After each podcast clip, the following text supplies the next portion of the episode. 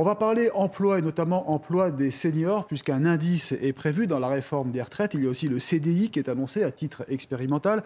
On en parle avec Alexandre Femme. Bonjour. Bonjour. Vous avez fondé Mister Temp. Il y a 12 ans, vous êtes leader de l'intérim digital avec 10 000 entreprises clientes. Alors, cette première question sur les seniors, c'est vraiment la clé, vous pensez, pour euh, trouver une solution à, cette, à ce problème des retraites? Alors, il est certain que réformer les retraites, ça ne sert à rien si on ne fait pas travailler plus les seniors.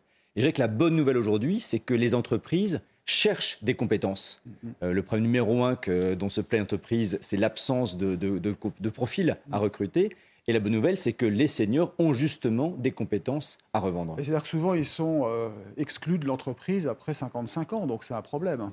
Alors, pas toujours. Hein. Moi, je m'inscris vraiment en faux par rapport à ces, à ces idées reçues. Euh, beaucoup de seniors euh, ont des compétences. Euh, qui souhaitent les conserver, qui souhaitent s'impliquer dans l'entreprise. moi, pas plus tard que le mois dernier, j'ai embauché deux personnes qui sont des chauffeurs d'autocar. On parle beaucoup en ce moment des pénuries de profils. Mm-hmm. On a fait refait travailler deux personnes qui ont 60 ans et l'autre qui, a déjà, qui est déjà à la retraite.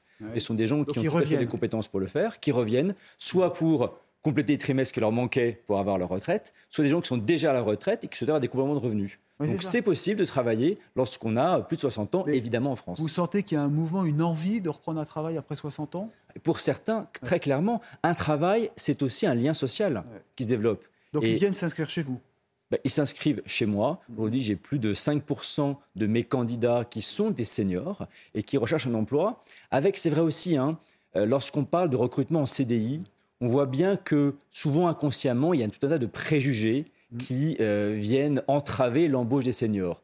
On se dit, mais comment est-ce que le senior va s'intégrer? Comment est-ce qu'il va reporter quelqu'un qui est plus jeune que lui? En termes d'écart de salaire, est-ce qu'il va réussir à accepter un salaire qui est moins rémunéré, par exemple? Et c'est vrai que grâce au travail temporaire, euh, ce que l'on fait chez nous, bah, toutes ces barrières mentales tombent. Mm. On cherche quelqu'un qui a des compétences, il les a, je les prends, tout simplement. Donc vous accueillez plutôt bien l'expérience CDI senior euh, et peut-être aussi l'indice qui permettra de savoir combien d'entreprises ont vraiment des, plus de 55 ans. Pourquoi pas? Je pense que toute initiative visant à promouvoir l'emploi des seniors est la bienvenue. Euh, mais je suis, je suis vraiment optimiste. Je ne pense pas qu'il y ait vraiment une inquiétude en ce moment. Vous parliez de la pénurie euh, de main-d'œuvre. Il y a ce projet hein, dans la loi immigration qui sera présenté bientôt, et en plusieurs textes courts d'ailleurs, a dit Emmanuel Macron, euh, qu'il y aurait possibilité de faire venir de la main-d'œuvre étrangère pour justement aider les métiers en tension. Ça aussi, c'est une euh, bonne solution selon vous? Alors, l'enjeu est déjà de faire travailler les gens qui sont déjà en France et qui ont interdiction de travailler. Et évidemment, c'est un sujet qui est extrêmement sensible, mais je suis ravi que le gouvernement vienne au moins traiter les paradoxes que l'on vit aujourd'hui en, en, tant qu'entreprise de recrutement. Chaque semaine, il y a des gens qui sont en France mmh. et qui postulent à mes annonces et qui, après vérification, ont soit des faux papiers, soit ont interdiction de travailler sur le territoire français et on se retrouve à devoir ne pas les embaucher, ça relève quand même du pénal hein, pour chaque entreprise, et pour des emplois qui ne sont pas pourvus. Mmh. Il faut savoir qu'un demandeur d'asile, hein, en France, touche seulement 17,60 euros pour un couple par jour. Et ceux-là ont une compétence, ils pourraient prendre un travail. Il y a des gens qui sont extrêmement compétents, qui pourraient prendre un travail aujourd'hui, qui pourraient du coup mmh. bah, euh, payer des cotisations, euh, s'intégrer aussi beaucoup plus efficacement au tissu économique français et pour compenser aussi des emplois qui ne sont pas pourvus mhm. par ailleurs. Et ceux-là n'ont pas le droit de travailler, vous dites bien. Certains d'entre eux n'ont effectivement pas le droit de travailler et euh, il y a des contrôles extrêmement euh, précis qui sont imposés aux entreprises pour ne pas euh, embaucher ces personnes. Donc c'est ça, vous dites ils restent en France, ils sont très peu payés et ils n'ont pas de travail. C'est le problème. Bah et avec cette loi, on pourrait leur donner justement un, emploi. Mais pas, on, les, on, les, on leur donne des subventions.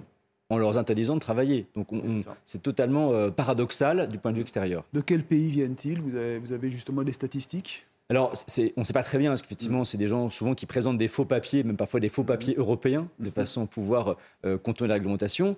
Euh, bon, bah, c'est des gens euh, qui sont originaires de pays, enfin d'Afrique ou, d'autres régions, évidemment. Et ils viennent vraiment travailler pour travailler en France, hein, vous, le confirmez. Oui. le modèle allemand, on avait vu Angela Merkel qui avait fait venir un million d'immigrés pour justement compenser les pénuries de main-d'œuvre. C'est un modèle à suivre?